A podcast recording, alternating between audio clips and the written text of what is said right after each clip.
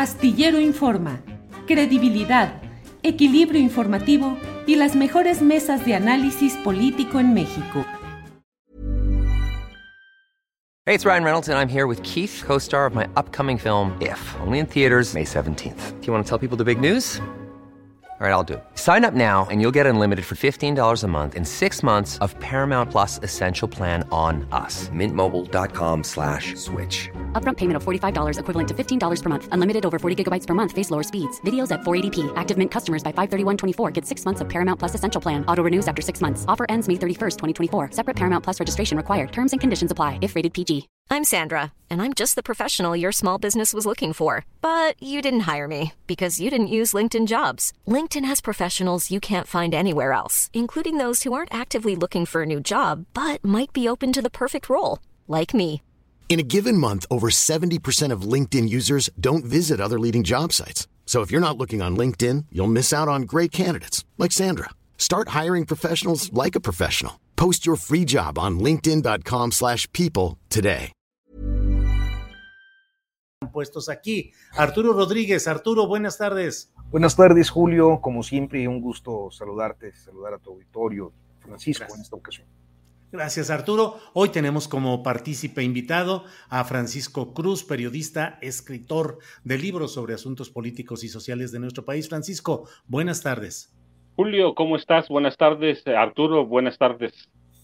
Gracias, gracias a ambos por estar aquí. Esperamos en un ratito más que se conecte Temoris Greco, periodista independiente y documentalista que andar ahorita eh, ajustando las cámaras o ajustando alguna cuestión de tecnología.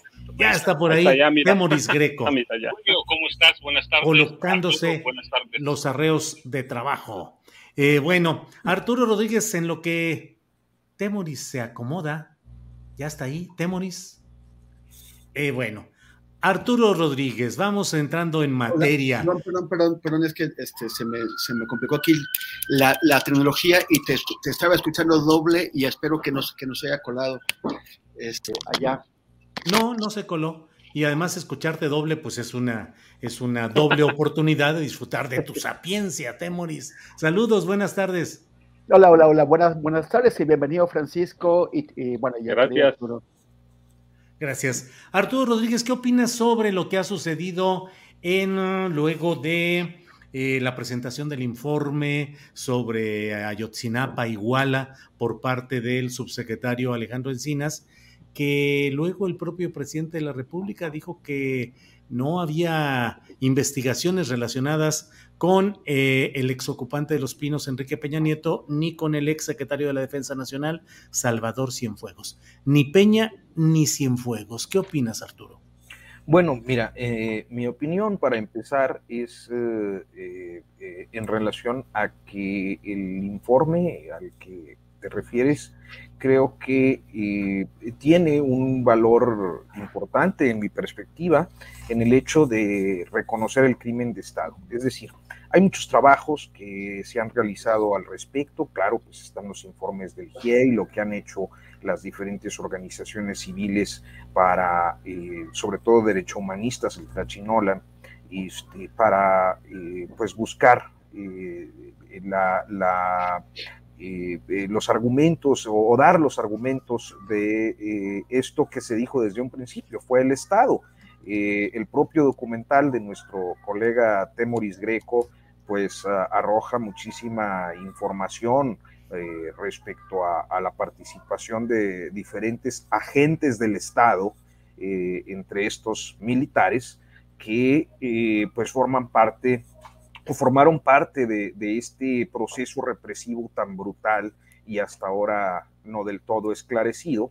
Entonces, me parece que el, informe es eh, importantísimo y yo creo que eh, independientemente de lo que el presidente López Obrador ha fijado como una posición, eh, valdría la pena observar que la detención en este primer momento de Murillo Karam y posteriormente eh, seguro de otros mandos importantes eh, que puedan eh, aportar en su oportunidad elementos ya a la sombra literalmente y también de un proceso judicial, pudieran robustecer las investigaciones para ver hasta qué nivel llegó pues la confabulación para eh, no la perpetración de los hechos, que esto me parece muy importante. Hoy leía una columna abominable de Héctor Aguilar Camín, donde eh, decía, ahora resulta que porque haya autoridades, policías y militares implicados es un crimen de Estado, pues sí, definitivamente sí. Ese es el concepto, que agentes del Estado confabulados eh, participen en un acto de esta naturaleza. Este, y, lo digo porque a final de cuentas, eh, si eh, observamos con detenimiento el asunto, me parece que en el caso lo que estamos observando es el inicio de algo que todavía nos puede revelar aún más en caso de que exista la eficacia procesal y, y, ministerial para acreditar y para poder obtener informes que se vayan concatenando. el, el, problema está en la confabulación y me parece que en esa confabulación al más alto nivel para el encubrimiento de lo que ocurrió eh, el 26-27 de septiembre de 2014 es en donde algunos nombres, como seguramente podrían ser eh, el, presidente Peña Nieto o el, el entonces secretario de Defensa, eh, general Cienfuegos, eh, pudieran haber tenido algún tipo de participación, pero eh, yo insistiría en que lo que se está imputando en este momento pues es la construcción a partir de violaciones graves a los derechos humanos de una versión que se quiso hacer pasar como verdad jurídica y verdad histórica, y que es eh, a todas luces eh, pues una, una eh, construcción orquestada y en la que participó directamente, por lo que alcanzamos a, a saber, Jesús Murillo. Gracias, Arturo Rodríguez. Francisco Cruz, ¿qué opinas sobre este tema, el informe presentado por Alejandro Encinas y las derivaciones específicas de luego señalar que no están investigados ni Enrique Peña Nieto ni el general en retiro Salvador Cienfuegos. Francisco, por favor. Julio, mira, al margen de la explicación que da Arturo, a mí me parece que sí es obligatorio señalar de entrada que sí se va a investigar al presidente, que se va a investigar al, al general Cienfuegos, no, no como una necedad sino como parte de lo que el mismo presidente Andrés Manuel López Obrador ha señalado en, eh, en varias ocasiones, tomando el caso de Genaro García Luna y Felipe Calderón Hinojosa. Él ha dicho que sí sabía, ha dicho que el presidente sabe todo, que lo debió saber, pues entonces es comprensible que parte de, de, de, nosotros, parte de la sociedad, parte de los analistas, se pregunte y se extraña de momento por qué dejan fuera. No ha sido muy claro. Es, no, no, no, no es que le digamos nosotros qué se tiene que hacer o qué deben hacer. Ellos lo tienen muy preciso, sino que es un asunto, es un tema que es emblemático, en el que él ha comprometido su palabra incluso. Entonces vale la pena decir que el presidente sabe todo, pues es, es, es, ah, desde toda la cadena de mando debemos conocer cómo se dan los hechos. Debemos uh, entender que no es una casualidad que los dejen de momento fuera, pero si lo dejan fuera de momento a Peña y dejan fuera al general Salvador Cienfuegos Cepeda, pues va, a dar paso a lo que dio paso la verdad histórica, una serie de especulaciones horrendas, una serie de, de, de, de confabulaciones, de, de, dejar y de poner en tela de juicio esa verdad histórica. ¿Por qué? Porque nos dejó fuera a todo mundo, a todo mundo, porque nos quiso, uh, no, no, nos quiso violar y violentar el sentido común. Entonces la sociedad, después de este caso que es emblemático, una de las represiones más graves que hay en este país, después del 68, pues merecemos que sean puntuales. ¿Por qué no? ¿Por, qué no se investiga al presidente eh, Peña Nieto? ¿Por qué no al general Cienfuegos? Porque de entrada da, la impresión de que dicen, no es la primera etapa, bueno, estamos ahí, no, tiene que ser muy, el análisis muy preciso, muy puntual, tienen que darnos a conocer por qué lo dejan fuera. Y, te digo, y la gente tiene derecho a conocer cómo se articulan las cadenas de, mando en el ejército, en la presidencia, y no podemos dejar de, decir que Peña no sabía o todavía no saben qué va a pasar, pero ellos dan producto a la especulación en un caso que, que es emblemático. Así que no, sí, yo creo que debe haber una exigencia de que de, de, saber por qué Peña queda de momento fuera, por qué el general Cienfuegos queda, queda fuera. No, no se trata de una posición contra el presidente, no se trata de que ya agarraron a Murillo Karam y vamos a ver qué sale. No, ya vimos cómo se montan los casos. El de Rosario Robles, que estabas hablando hace rato, pues es como una vergüenza después de tantos años. Pues tenemos la obligación y tenemos el derecho a saber por qué en esta etapa quedan fuera el general Cienfuegos y, el presidente Peña cuando hay desde el inicio indicios y hay cualquier cantidad de documentación de que el ejército, que responde a un mando del general de cuatro estrellas, un general de águila, sabía de eso. Y si se lo comunicó o no a Enrique Peña Nieto, que es su jefe o que era su jefe en ese momento.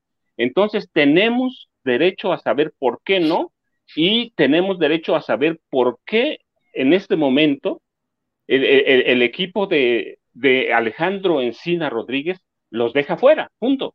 Claro. Gracias, Francisco. Temoris Greco, tu opinión, por favor, sobre el informe presentado por Alejandro Encinas y las derivaciones en el sentido de que a estas alturas no está siendo investigado ni Peña Nieto ni el general en retiro Cienfuegos. Temoris.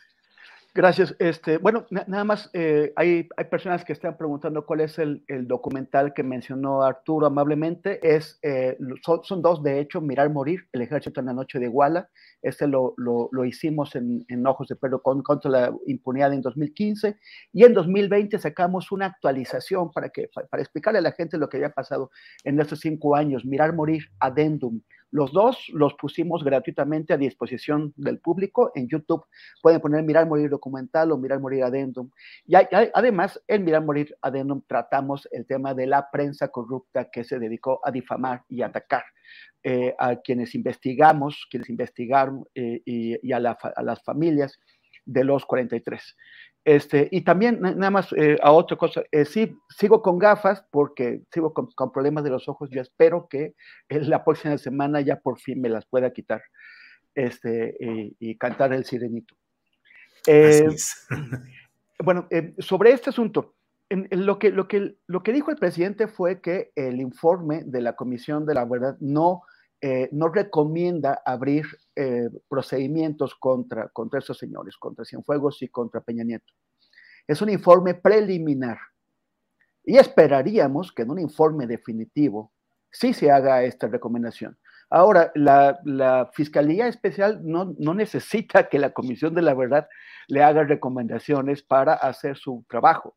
Si hay indicios que, conduzcan hacia ellos, tienen que, tienen que seguirlos y, tienen que procesarlos. Y hay todos los, indicios. En tanto, hay dos momentos, ¿no? los crímenes de Iguala de esa noche y la desaparición de los 43 en los días siguientes. Y por el otro lado, la fabricación de esta falsa investigación de, la, de la, mentira histórica de Morillo Cara, una, una, una, mentira histórica que no pudo eh, haber hecho solamente él y que necesariamente involucra a otros. En, en estas, en, todos estos, en, esos dos momentos, hay una intervención de distintas eh, instituciones del Estado mexicano. A nivel municipal ya es la única que reconoció Morillo Caram y que, y que quieren reconocer eh, los palafreneros de la prensa que, que están con él. Este, hay, una hay una intervención de, de autoridades estatales de policías y de otras autoridades, y, sobre todo hay una intervención de instituciones federales. Está metida hasta acá la Secretaría de Gobernación con la Policía Federal y con el Centro de Información y Seguridad Nacional, que entonces ambos dependían de Miguel Ángel Osorio Chong. Está eh, obviamente la Procuraduría, la Procuraduría General de la República y su Agencia de Investigación Criminal, que son Murillo Caram y Tomás Herón de Lucio. Está la Secretaría de Marina, que eh, hay, hubo una intervención registrada en videos de dron para manipular la, el, escenario falso del crimen del basurero de Cocula y del, y del, y del río San Juan, y también de la Secretaría de la Defensa Nacional, que, bueno, ya finalmente están eh, elevando la mira y yendo por esos dos generales corruptos, que son el, general Alejandro Saavedra Hernández y el general José Rodríguez Pérez. El, eh, Rodríguez Pérez, entonces, eh, jefe del batallón de Iguala, y Saavedra Hernández, de el, comandante de la, de la 35 zona militar de, de Chilpancingo. Entonces tenemos que todo el gabinete de seguridad de Peña Nieto estaba involucrado en el crimen más importante que se, que se, que se cometió en su, en su sexenio, estaba metido hasta arriba en la falsificación de la investigación. Y Peña Nieto no sabía. Eso no es verosímil. No es, no es verosímil que el, que el general Cifuegos no se enterara en tiempo real, como lo hicieron sus, sus, subordinados, de lo que estaba ocurriendo esa noche en Iguala y no es, no es verosímil que Cienfuegos no participara en la toma de decisiones de cómo se iba a tratar esa crisis. Pero sobre todo, si tienes a tus secretarios de gobernación, de la Defensa Nacional, de la Marina y a tu Procurador General de la República metidos en estas cosas, pues si no sabías, pues no, pues no gobernabas. ¿En dónde estabas? Estabas pensando en, terminar tu, tu, gobierno e irte con una modelo a Madrid. O sea, ese e, no, no es verosímil y es una línea que, que, se tiene que seguir. Dijo el presidente que, que no van a, a, que, él se comprometió a no perseguir a expresidentes. Pero por un lado, entonces, ¿para qué hizo la consulta en la que se gastaron cientos de millones de pesos y en las que votaron siete millones de personas que atendieron a su llamado para ver si se juzgaba o no a expresidentes? Y esa gente dijo que sí y lo hizo porque el presidente de la República actual les pidió que apoyaran esta consulta. Y de, todos modos, más allá de lo que diga el presidente López Obrador, de si se juzga o no a presidente, esto no es ni una cosa que le toca al presidente decidir, ni una cosa que se pone a consulta pública. La justicia se tiene que, que, conseguir, es obligación del Ministerio Público, es obligación de la Fiscalía. La Fiscalía tiene que proceder contra Cienfuegos y contra eh, eh, Peña Nieto, eh, sí o sí. Y, y, bueno, ya hablaremos sobre los méritos de los datos presentados cuando hablemos sobre el GIEI. Bien, gracias, Temoris. Arturo Rodríguez, uno de los detalles em, pues que necesitan ser esclarecidos y saber exactamente qué significa es el comunicado del Grupo Interdisciplinario de Expertos Independientes, que desde mi punto de vista ha jugado un papel fundamental para evitar eh, esa, esa intención de arrollar cualquier análisis serio de lo sucedido en Ayotzinapa, tratando de imponer la famosa verdad histórica. El GIEI resistió, indagó, investigó, proclamó, fueron perseguidos, sufrieron acoso, difamaciones y sin embargo en esta ocasión dicen que ellos no participaron en la redacción del informe final y que no están en condiciones, bueno, de este informe preliminar presentado por Alejandro Encinas, y que no están en condiciones de validar eh, las nuevas pruebas que se, que se dieron a conocer y que no tuvieron acceso, no han tenido acceso a dispositivos, a, a otro tipo de, de hechos que ahí se fueron relatando. ¿Qué opinas, Arturo, de este tema específico del GIEI y qué implicaciones puede tener? Bueno, mira, yo no, no eh, desconozco eh, en materia internacional las implicaciones que pueda tener, porque, bueno, el GIEI depende de la Comisión Interamericana de Derechos Humanos y claro que ahí eh, tendría que haber consideraciones más eh, eh, de carácter técnico jurídico en materia internacional para pues poder establecer algún tipo de, consecuencia. Yo no, no, tendría los elementos para, para opinar sobre ese aspecto específico, aunque sí considero que eh, los diferentes organismos multilaterales eh, son en general mal vistos por la 4T y que en un caso de esta envergadura decidieron no pues incluirlos, no generar quizás la invitación que el Estado mexicano tendría que generar.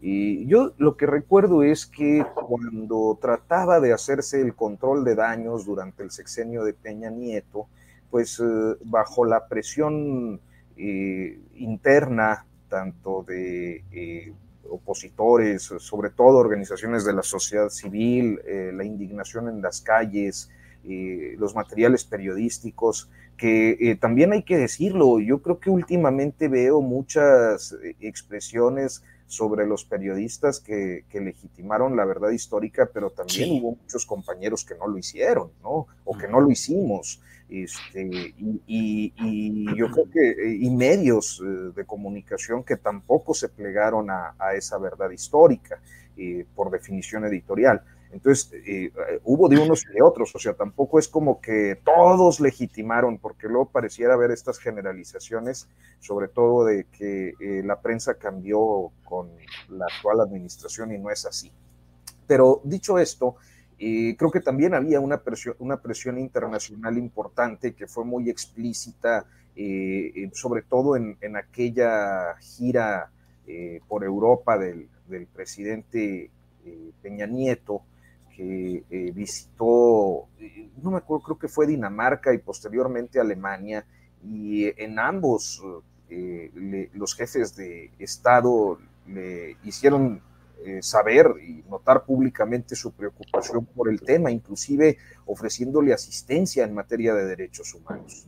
Este, entonces, había una presión grande y finalmente Peña Nieto, eh, el gobierno de Peña Nieto hace la invitación para que se incorpore el GIEI, pero luego los corren, ¿no?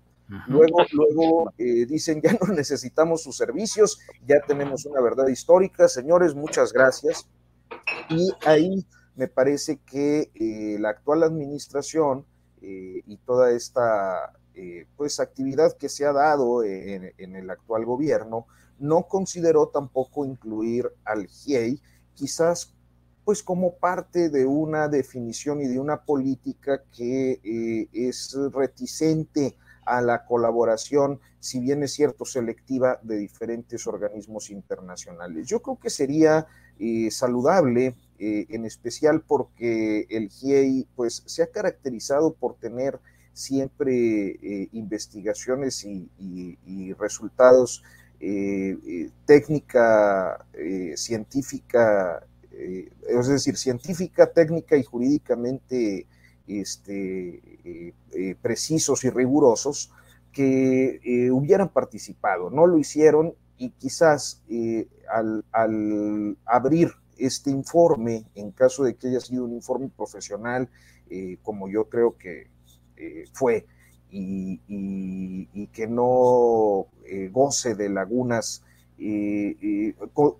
contribuiría a la legitimidad de eh, lo que el subsecretario Alejandro Encinas informó y del propio gobierno de la República. Pero pues ahora sí que son definiciones políticas en mi perspectiva y directrices que se han dado eh, en este gobierno. Gracias, Arturo. Francisco Cruz, por favor, dinos qué opinas de la postura, el comunicado que ha dado a conocer el GIEI y lo que implica respecto a esa correlación con lo informado por Alejandro Encinas. Por favor, Francisco Cruz. Julio, mira, primero la investigación de, nueva parte de algo y parte de, lo que hizo el GIEI. Por lo tanto, esa deseable, era deseable que lo consultaron y estoy, hay informes de que los consultaron, hay señalamientos de que los consultaron. Así que cuando terminan y terminan como base para evitar todo lo que pasó anteriormente, lo, evitar lo que pasó con la verdad histórica, más allá de las fobias, más allá de lo que, de lo que tengas contra los organismos internacionales, si se lo vas a mandar para algo, un día después o en las siguientes horas o unas horas antes, ¿sí? Lo mínimo que puedes hacer es tener un poco de respeto. Si vas a, usar sus materiales y enviárselo con dos días antes, lo hicieron con unas horas antes. Se lo puedes enviar antes, es una cuestión de respeto, es una cuestión de evitar todo lo que pasó con la verdad histórica, toda la, la manipulación que se ha dado. Este, entonces, hay que evitar todo eso. Hoy no es un caso sencillo, no es un caso simple, eh, es el mayor caso o el caso emblemático de este sexenio. Así que si tienes a un grupo que investigó, tienes a un grupo que, el gobierno anterior echó prácticamente a patadas después de, pedir su apoyo por lo que sea, por presiones internacionales, porque era conveniente en ese momento, y después lo, lo echas, bueno, pues ahora parece que de momento da la impresión de que es lo mismo, utilizas sus informes, utilizas lo que ellos hicieron, todo su trabajo, y, les das una patada y les dices, bueno, mira, esto es lo que hice y ya.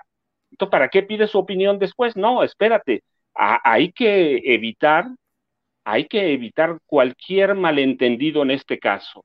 Se puede prestar a lo mismo con toda la manipulación que hay en los medios, aquellos medios que sirvieron a la verdad histórica y que tampoco podemos minimizarlos y tampoco podemos decir que no existen. Entonces, me parece que hay un error de primer año, un error político, un error de formas que, que, debió subsanarse o, que debe subsanarse ahora, platicando sobre por qué encontraste todo eso. No es solo que lo lean, es, es una cuestión de formas. Es un grupo interdisciplinario que vino a hacer un trabajo que es respetado, que es reconocido, y, que usaste todo, sus, todo lo que hizo. Entonces hay que, hay que tener un poco de respeto, hay que tener un poco de formas y consultarlo solo por eso, para evitar todo lo que pasó en, eh, eh, con la verdad histórica. El GIEI está en su legítimo derecho de analizar el documento, de enviar el comunicado que, envió con los puntos, para analizarlo, para saber qué va a decir pero es lo mismo, va con, otras personas que no tuvieron acceso al informe y que debían haberlo tenido. Si bien es cierto que finalmente los fiscales tendrán que decidir, bueno, es una, cuestión de formas. El GIEI es un equipo reconocido, no es un florero. El presidente ha dicho que no se valen los floreros en este país. Entonces, bueno, pues tienes ahí una investigación. Hay que decir qué sirvió de esa investigación, qué, qué no sirvió, y, ahí tienes a los autores de la investigación. Así que había que informarles antes, había que decirles, y ahora hay que esperar a ver el, resultado. Me parece que todavía están a tiempo de corregir algunas cosas, pero, pero sí fue un error de primer año. Había que avisarles, había que decirles, porque es un equipo reconocido. Gracias, Francisco Cruz. Temoris Greco, sobre este tema de GIEI y el comunicado que ha dado a conocer. ¿Cuál es tu postura, Temoris?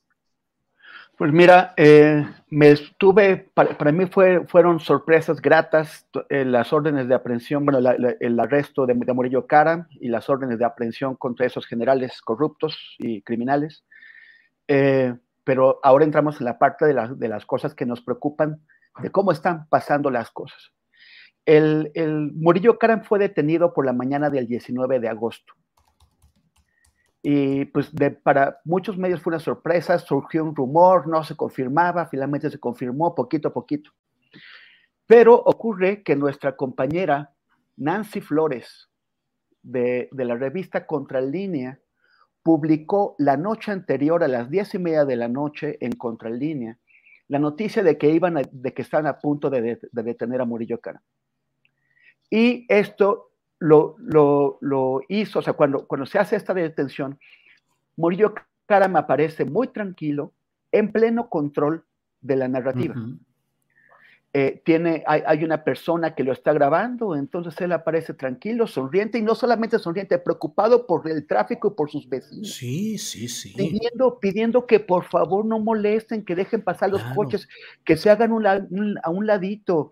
Que sí, el hombre acusado de crímenes de Estado terribles, preocupado porque no obstruyeran el tráfico en una calle de las Lomas de Chapultepec en la Ciudad de México, perdón. O sea, despreocupado por sí mismo, en pleno control de las cosas, y preocupado porque, porque, no, porque no molesten a sus vecinos, por favor. Y luego. con un oficial de investigación subordinado. que, que, que, está muy, o sea, porque antes era, era su jefe Murillo Karam y ahora tenía que notificarle la orden de aprehensión.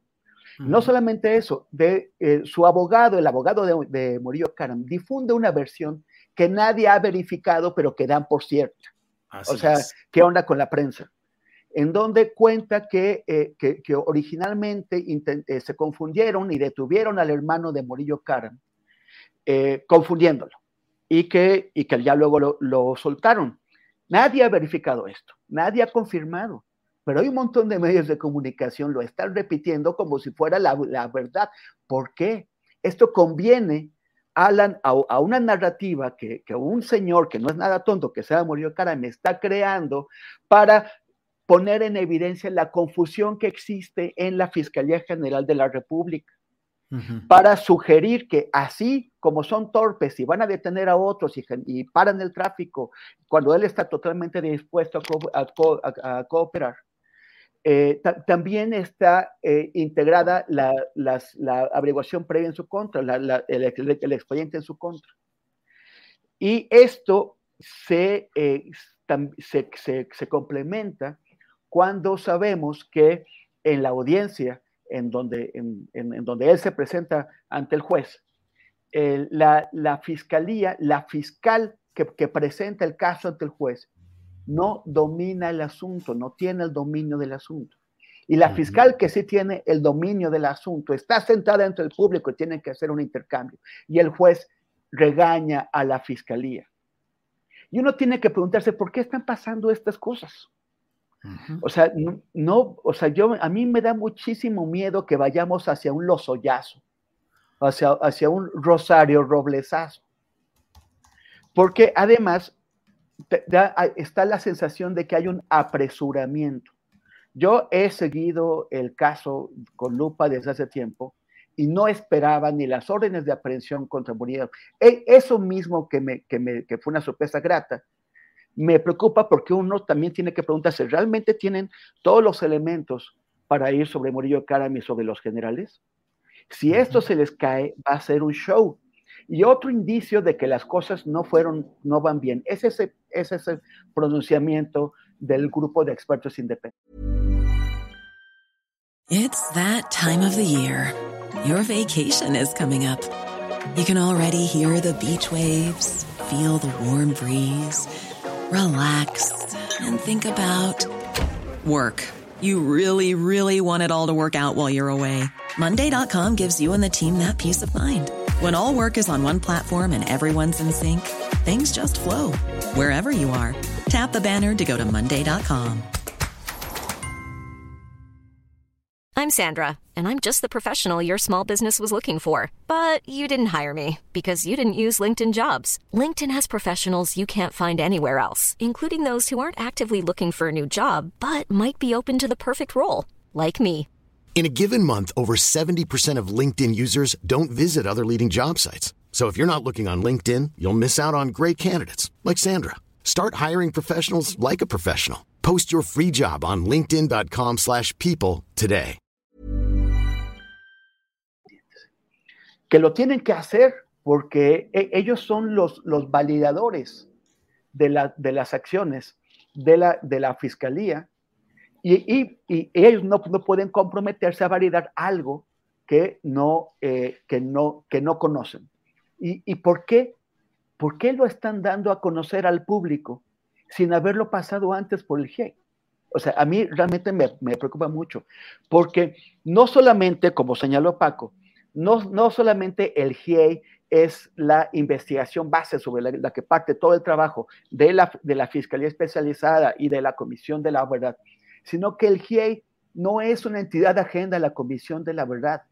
Cuando esta Comisión de la Verdad fue integrada, se llamó al GIEI y esto y se hizo bastante publicidad de ello porque era una de las maneras de marcar la diferencia entre el gobierno de, de, Peña, Nieto, que difamó y expulsó al GIEI y el gobierno de López Obrador que lo estaba trayendo de vuelta y, y por, porque necesitaba esa legitimidad pues el, el GIEI es parte de la Comisión de la Verdad. ¿Cómo es que el subsecretario Alejandro Encinas integra este informe sin contar con el GIEI, sin compartirle la información?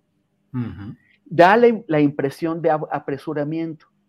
Mi miedo son dos cosas. Uno, que el presidente de la República, ya muy molesto, porque ese es un compromiso personal que él asumió ante las madres y los padres de Yotzinapa el 26 de septiembre de 2018, cuando era presidente electo, es un compromiso personal, que el presidente de la República ya esté realmente molesto porque los avances son insuficientes y porque no están yendo sobre las vacas gordas de, esta, de todo esto y haya ordenado resultados ya.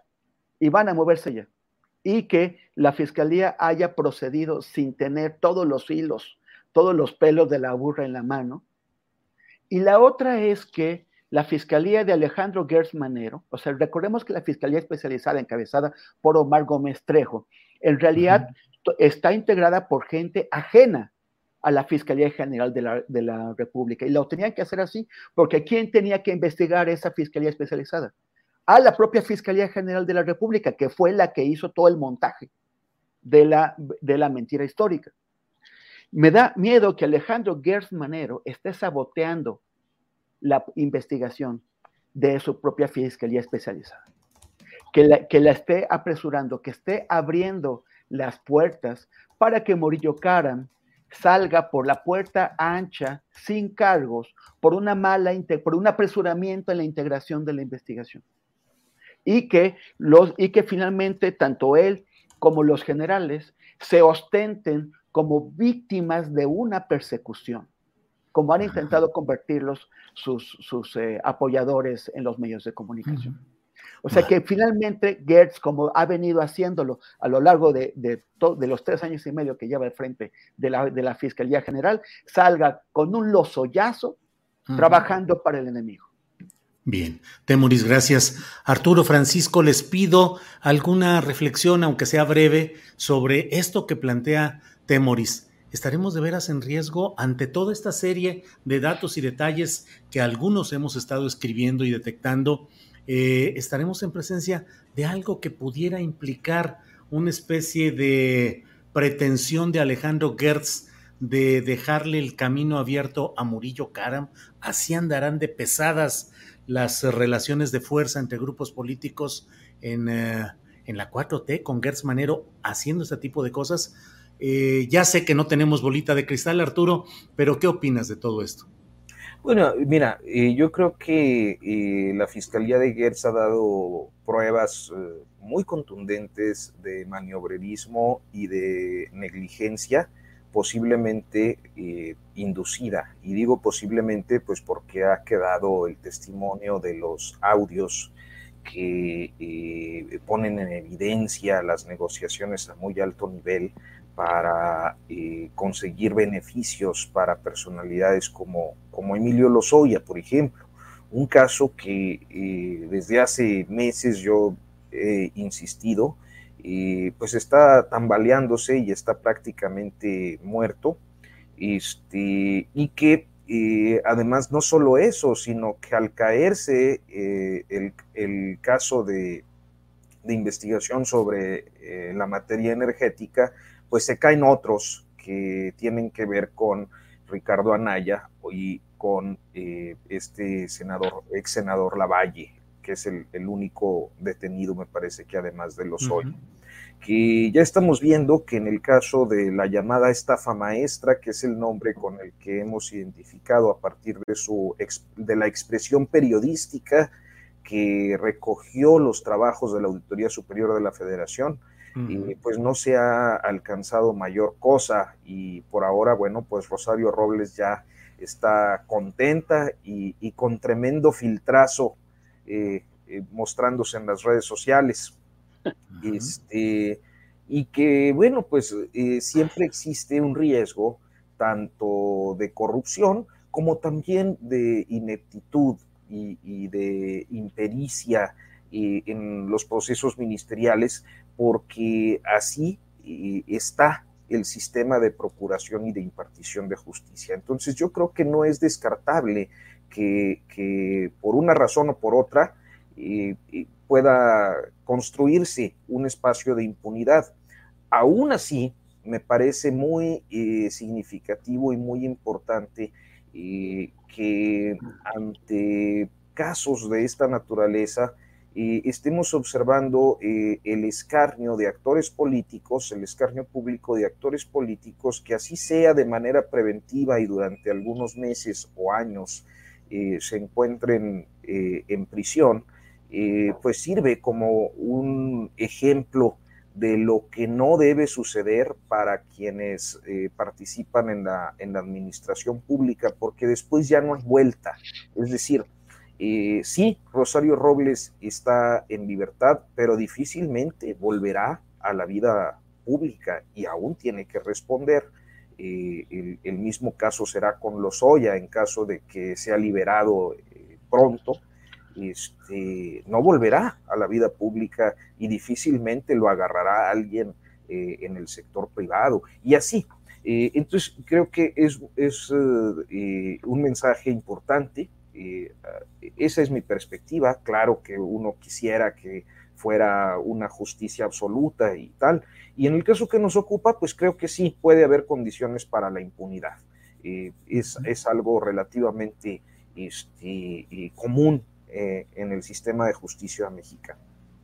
Gracias, Arturo. Eh, Francisco Cruz, tu opinión sobre esta, este planteamiento que hace Temoris Greco de la posibilidad de que el propio Gers Manero esté tratando de boicotear o de hacer algún tipo de, maniobras de diversa índole. Eh, Francisco Cruz, por favor. No, Julio, pero mira, claro que lo hay, es evidente. La misma, la, la misma presentación del informe es parte de eso. Es decir, es un error tras otro. Y no puedes, en un caso como este, cuando ya tenemos el de Rosario Robles, cuando ya tenemos el de Emilio Lozoya Austin, mira, tres años, no le pudieron construir un caso a, Rosario Robles, ni el de corrupción, ni el de desvío de, recursos, ni el de delincuencia organizada. Y está libre. Y mira, solo hay que, que ir ahí afuera. No, no, no hay que estar en las redes, no, hay que ir a los mercados. Yo, mira, me entero más en el mercado de mi pueblo porque la percepción es que Rosario Robles está, está libre gozando sus millones. Y la percepción sobre el caso de, del ex procurador eh, Murillo Karam es la misma, que en este país no se hace justicia y que se presentan las condiciones para que el ex procurador en unos meses se acoja uno a los errores de la fiscalía, porque bueno, el caso alguien lo tiene que presentar, no lo va a presentar Alejandro Encinas, ni lo va a presentar el GIE, lo, va lo van a presentar fiscales. Y la percepción es de que en unos meses se va a coger algunos beneficios de, ley, sus abogados van a presentar algunos ah, fallos de la fiscalía y va a estar libre como si nada y van a fabricar un héroe. Por eso no es no, es deseable, no es ideal que cometan, er, lo ideal es que no cometan errores. No debe haber errores en este caso, pero para mí ya hay el primero. Sí, la presentación de ese informe, dejando afuera a un grupo del que toman como base una investigación para construir un caso, es, un error terrible. Es un error político, es un error de formas y es un error de primer año aquí. Así que sí, hay condiciones para, para que desde la Fiscalía General de la República se presenten las, ah, las bases para que, para que Murillo Karam quede libre, pero claro que sí. Y no solo Murillo Karam, vienen los generales y viene todo lo demás.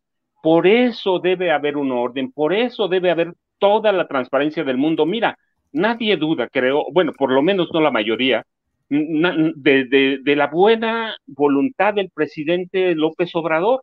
No hay duda que tiene buena voluntad, pero casos como este no se resuelven con buena voluntad, ni se resuelven cometiendo errores de entrada. Hay que ser muy, muy prácticos, muy transparentes y hay que ser muy abiertos. Bien, Francisco, gracias. Temoris Greco, pues se ha puesto calientito esto después de que tú lanzas aquí este tipo de planteamientos, de hipótesis. Eh, no sé si ya quieran que cerremos este tema y pasemos a otro. Nada más, déjame comentar un poquito un, tema en el cual yo estoy, eh, yo participo, que es el hecho de la difusión de lo que dijo el abogado García López, creo que se apellida, o López García, eh, uno de los abogados de Murillo Caram, que dijo que el hermano había sido detenido. Yo lo he retomado y lo he difundido porque desde el punto de vista estrictamente periodístico, quien lo dijo es una fuente, que es el abogado que representa a Murillo Caram. Si lo que dice ese abogado es falso o no, quien tendría que refutarlo de inmediato y no lo ha hecho es la propia Fiscalía General de la República, como sucede con frecuencia cuando las dependencias gubernamentales o un organismo autónomo salen a decir en relación con la información que se ha dado a conocer, bla, bla, bla, eh, puntualizamos que esto hacía. No sabemos hasta este momento, la propia fiscalía, que es quien debería de precisar las cosas, no ha dicho nada y solo ha habido la voz de ese abogado que si mintió debe ser exhibido por la propia fiscalía. Entonces, bueno, por ese lado, Temoris, y no pero sé eso sería, Pero eso sería si la fiscalía tuviera intención de disputar la narrativa que ha, que ha hecho Murillo Karam. Pero está claro, Murillo Karam conoce con anticipación que lo van a detener. Pone un video, sale muy a gusto y tranquilo porque sabe que se hará justicia, confía en el proceso y que no hay elementos contra él. Se pone de simpático con sus vecinos y preocupado. Pone al Ministerio Público de rodillas casi a notificarle, a, hacer algo que evidentemente el Ministerio Público no quiere hacer. Eh, evidencia la confusión que hay con, este, con esta historia de que, de que se fueron sobre el hermano y no, y no sobre él. Y luego eh, sigue que ponen a presentar el caso a la fiscal equivocada, mientras la fiscal correcta estaba sentada ahí atrás. En la sala 2 de audiencias. Todo, todos son los elementos para configurar una narrativa en la que eh, no hay realmente un caso eh, sólido contra él, que donde él está tranquilo y donde él es una buena persona. Gracias, Temunis. Arturo, a reserva de lo que quieras agregar, pero bueno, hay otro tema también interesante en estos días, que es el presidente López Obrador, que hoy en su conferencia mañanera de prensa dijo que cualquiera que sea eh, eh, la corcholata, dijo que él no lo usa en, sentido despectivo, pero cualquiera que sea quien gane la candidatura de Morena para 2024 habrá de dar continuidad a la transformación. Si quieres abordar esto u otro tema, Arturo, como tú consideres. Fíjate que yo creo que hay, eh, porque he estado ahorita revisando el, chat y hay varias preguntas, este, preguntas que inclusive este, eh, traen donativo al canal, diría yo. Ándale. Este, que este, plantean eh, el, señalamiento de quiénes fueron los periodistas que defendieron la, verdad histórica. Yo creo ah. que eh, desde el primer momento, el jueves, hubo eh, diferentes expresiones, por ejemplo, sobre Carlos Marín, pero a mí sí me, gustaría recordar eh, un episodio en el que, por ejemplo, aquí el compañero Temoris fue particularmente este, insistente en, en señalar el caso de este columnista este, que reproduce... Héctor de Mauleón. Héctor de Mauleón. Eh, ¿Recuerdas, Temoris, aquella presentación de, un libro en el que eh, pues en, eh, encaras y rompes en la, en la presentación y, le señalas cómo es que ha venido defendiendo la, la verdad histórica? ¿no?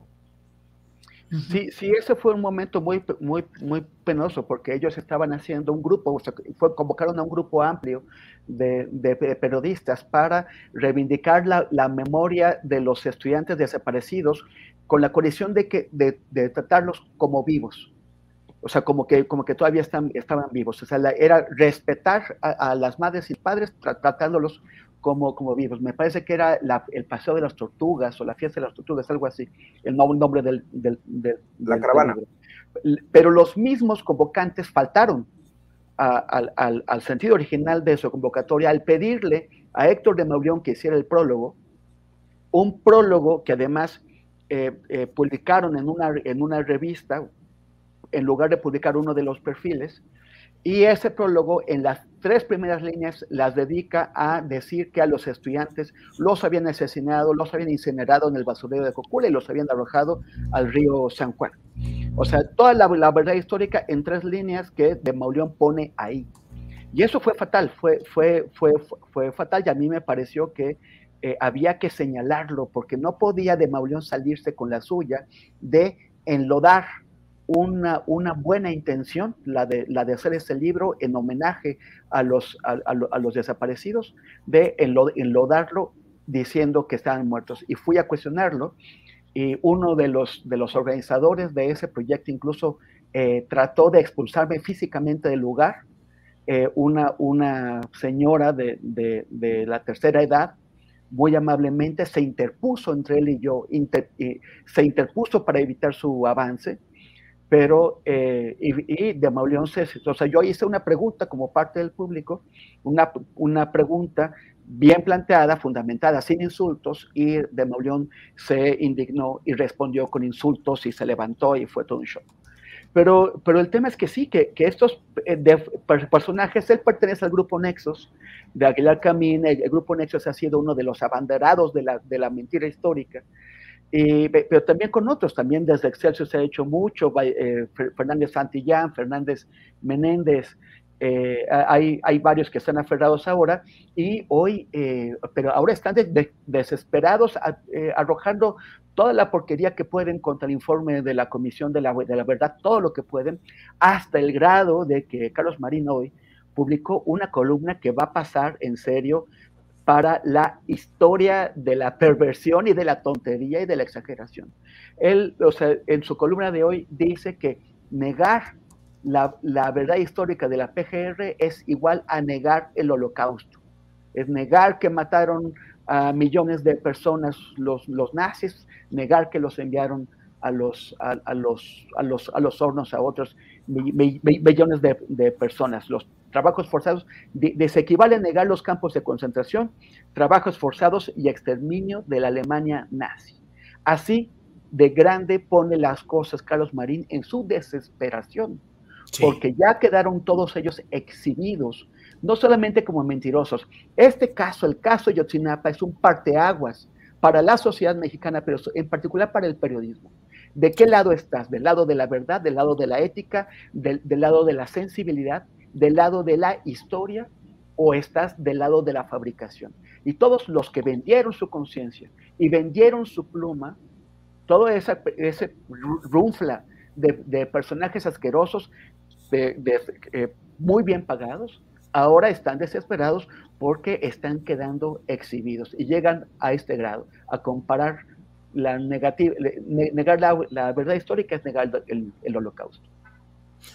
Gracias, Perdón, eh, creo que valía la pena hacer esta, esta mención, eh, así como de muchos otros colegas que sí trabajaron. Eh, el caso de Temoris, yo creo que muchos trabajos en el semanario Proceso este, y, de quienes yo recuerdo, periodistas de a pie, bueno, hubo, hubo gente que estuvo haciendo reportaje, este, Temoris, si me ayudas con la memoria de... No, claro, o esto es un trabajo coral, ¿no? Hay, hay algunos compañeros o compañeras que tratan de, hacer pensar que el periodismo es un trabajo de méritos y medallas individuales, con el periodismo es un trabajo coral, como, como bien sabemos los que estamos aquí. Y, ahí hubo, en, en, el, en el semanario proceso, hubo muchos compañeros y compañeras que hicieron un inmenso trabajo, como, como Marcela Turati, el, el descubrimiento clave fundamental del quinto autobús, se lo debemos a John Gibler, porque en la narrativa de la verdad histórica solamente había cuatro autobuses, pero el clave eh, fue cuando lo, lo, descubrió, lo descubrió John Gibler cuando, cuando estuvo eh, preguntándoles a los chicos y los chicos dijeron que venían en una estrella roja que no está mencionado en la mentira histórica. Pero también eh, Pepe Jiménez grabó a, a, Tomás Cerón de Lucio cuando estaba llevando ilegalmente a un detenido para preparar al Chereje para preparar la simulación del hallazgo de los restos en el río San Juan. O sea, eh, hay, hay un trabajo de mucha gente que realmente fue, o sea, un, compromiso del periodismo independiente con la gente, con la sociedad, por oposición a ese periodismo eh, comprado, adquirido desde, desde la presidencia de la República y otros ámbitos también para, para mentir y para, para engañar a la gente sobre un tema extremadamente delicado y sensible. Francisco Cruz, eh, estamos ya en la parte final, pero ahí están, yo recuerdo a Jorge Fernández Menéndez, que escribió un libro en la editorial Cal y Arena, que forma parte del grupo Nexos de Aguilar Camín. Solo un nombre más, Francisco, lo que tú dices. Y, perdón, y Esteban Illares, que escribió el primer libro que salió sobre el tema Ayotzinapa, que se, llamó La Noche Más Triste. El título parecía ser sensible ante el tema, aunque en realidad lo que, lo que hacía era darle una legitimación intelectual a lo que había dicho Murillo Caram. Francisco, por favor. Mira, Julio, pues es la corrupción desvergonzada de una parte del periodismo y de los periodistas en este país. Solo hay que ver quiénes son los dueños de los periódicos. De muchos de ellos son los mismos personajes que vienen de los 70, de los 80, con el control de la prensa y que aceptaron, y que aceptaron o se dejaron seducir por los dineros públicos. Son esos personajes que se hicieron parte del saqueo de, de las arcas públicas, que cobraban, ¿por qué? Por presentar propaganda como notas periodísticas. Sí, es el, el caso Ayotzinapa, mira, desnuda bien cuál es la parte o de, esa, de esa prensa que ha existido desde siempre en este país, que nos persigue desde el 46. Una prensa corrupta, una prensa entregada a, los poderes del Estado. Y hoy está bien definido y van a seguir defendiéndola. Va, tantos millones no se pueden tirar a la basura. Por eso añoran ese regreso. Es una prensa que se acostumbró a vivir del gobierno, que vivió del gobierno aunque sea poquito, ¿eh? Porque si vemos los grandes millones que se llevan las empresas, las televisoras, las estaciones de radio, Radio Fórmula, que ha salido ahora mucho y que es parte de esa narrativa para culpar a los estudiantes o para defender a la, la verdad histórica, pues es parte de esa prensa corrupta que hemos tenido por décadas y que la tenemos inserta y que va a estar allí, que va a estar allí y que va a defender la verdad, la verdad histórica, no importa que aun si se le demuestra que es una mentira histórica. Bien, Francisco, pues eh, gracias. Estamos ya en la parte final ya del programa. Ha sido muy intenso y hemos tenido pues muchos comentarios y muchas eh, eh, opiniones de diversa índole. Así es que, Arturo Rodríguez, a reserva de lo que desees agregar, algún postrecito breve para ir cerrando nuestra mesa, Arturo. Pues nada más eh, muy brevemente comentar que eh, la semana pasada tuviste una entrevista con Cristina Auerbach eh, con esta revelación sobre las zonas minadas donde se han edificado los pozos carboneros. Hicimos un trabajo, bueno, hice un trabajo en la revista Proceso, en la, en la edición actualmente en circulación, evidenciando cómo a través de las administraciones de Ernesto Cedillo, Vicente Fox, Felipe Calderón sobre todo, se otorgaron una cantidad inmensa de títulos de concesión en general en el país, pero en particular en esa región, sobre las zonas minadas y que la estadística es brutal. Estamos hablando de 153 personas muertas solo en pozos que han, han quedado siniestrados durante, eh, eh, eh, perdón, que están ubicados en zonas minadas. Es decir, Cristina lo ilustra de una manera muy, muy clara cuando dice que son empresarios del carbón que están recogiendo las migajas de minas grandes que hubo en el pasado, pero que ciertamente son migajas millonarias. Y que eh, esto ha sido eh, promovido, tolerado, este, solapado por la actual Comisión Federal de Electricidad que dirige Manuel Barlet, quien por alguna razón eh, que todavía queda pendiente de este, dilucidar, convenció en el gobierno de la República de realizar la contratación carbonera para las carboeléctricas de, Nava, para las dos carboeléctricas, Carbón 2 y, José López Portillo, y con el propósito de eh, incentivar exclusivamente a, la pequeña, a los pequeños productores. Yo tengo la idea de que algún sector de la 4T, incluido el presidente, eh, pudieran haber observado esto de pequeños productores como algo que iba a beneficiar a, los más pobres, pero los pequeños productores no son pobres, son hombres de mucho dinero, de mucho poder, de mucha influencia, que han sido capaces de torcer eh, procesos legislativos federales importantes y que están implicados, como lo reveló el coahuilense en su momento, eh, en eh, pues, procesos de corrupción dentro y fuera de México, como es el caso del financiamiento al presidente Yamatei en Guatemala, que ha quedado plenamente documentado por la investigación del Faro. Entonces, eh, quise comentar esto porque creo que vale mucho la pena que se vaya poniendo sobre el tapete de las discusiones la necesidad, la urgencia de que eh, la minería, esa llamada de pequeña producción, sea definitivamente erradicada, porque es eh, imposible que garanticen condiciones seguras y lo han demostrado así a lo largo de 25 años. Arturo, muchas gracias por esta parte final. Eh, Temoris Greco, por favor, eh, el postrecito ya para ir cerrando esta mesa. Temoris. Bueno, siguiendo un poquito lo que dice Arturo, eh, sobre el, financiamiento de, de, Yamatei. Hace poco Hernán Gómez Bruera publicó o, hizo una, entrevista que, con, una, con una mujer, su nombre no me acuerdo, pero ella eh, aspira a, crear un partido de extrema derecha en Guatemala, a ser candidata presidencial y lo hace con financiamiento, según ella, ella reveló ahí, de Ricardo Salinas Pliego. Parece que, eh, que hay un colonialismo ultraderechista mexicano que está intentando Así, Estamos exportando. Sí, tremendo. O sea, es como de, veras, ¿y qué tiene que hacer Salinas Pliego ahí? Pero también me acordé de, alguna vez en Bogotá, Colombia, que, conocí a una activista guatemalteca que, me, que me, me, me, reprendió, me, reclamó que, que, México eh, estuviera colonizando Guatemala con las, con las tonterías de TV Azteca. Y yo, pues, ¿yo qué?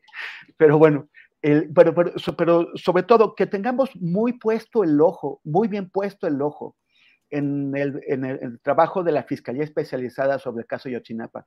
Su trabajo es la mejor oportunidad que tenemos en, este país, en nuestro país, no solamente de darles justicia y verdad a, las, los familiares de las, víctimas, sino también de cambiar el sistema de justicia mexicano para que nosotras y nosotros podamos tener la, posibilidad de que si no tenemos algún problema, eh, tengamos justicia.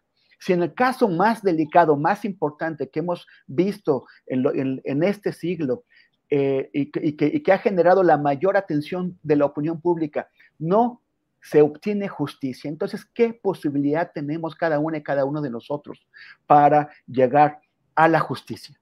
Eh, yo, eh, esa, esa fiscalía necesita nuestro apoyo, la fiscalía especializada necesita nuestro apoyo para que puedan hacer las cosas bien y para que se defiendan de los enemigos, de los enemigos externos y de los enemigos internos, que espero que no sea el propio fiscal Alejandro Gertz.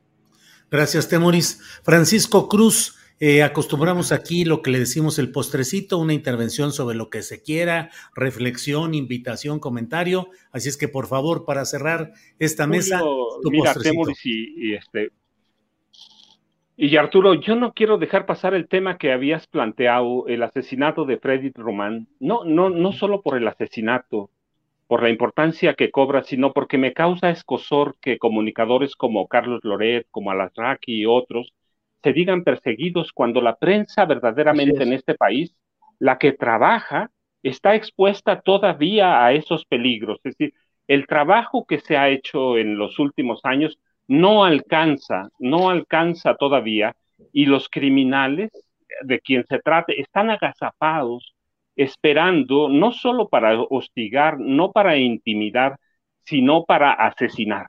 Punto.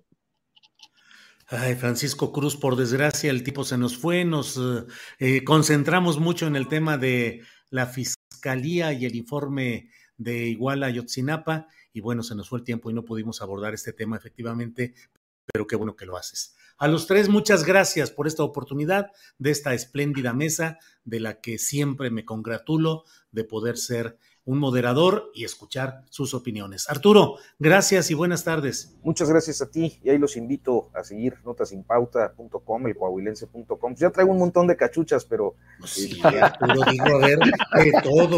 Da, da, tiene programa de radio en el Heraldo Radio escribe columna, tiene el coahuilense, está en proceso, nota sin pauta, y luego es especialista en música y no sé cuántas cosas. Bueno, Arturo, ¿de qué se trata? Y, la mesa astillada, oye. Y la mesa astillada, güey.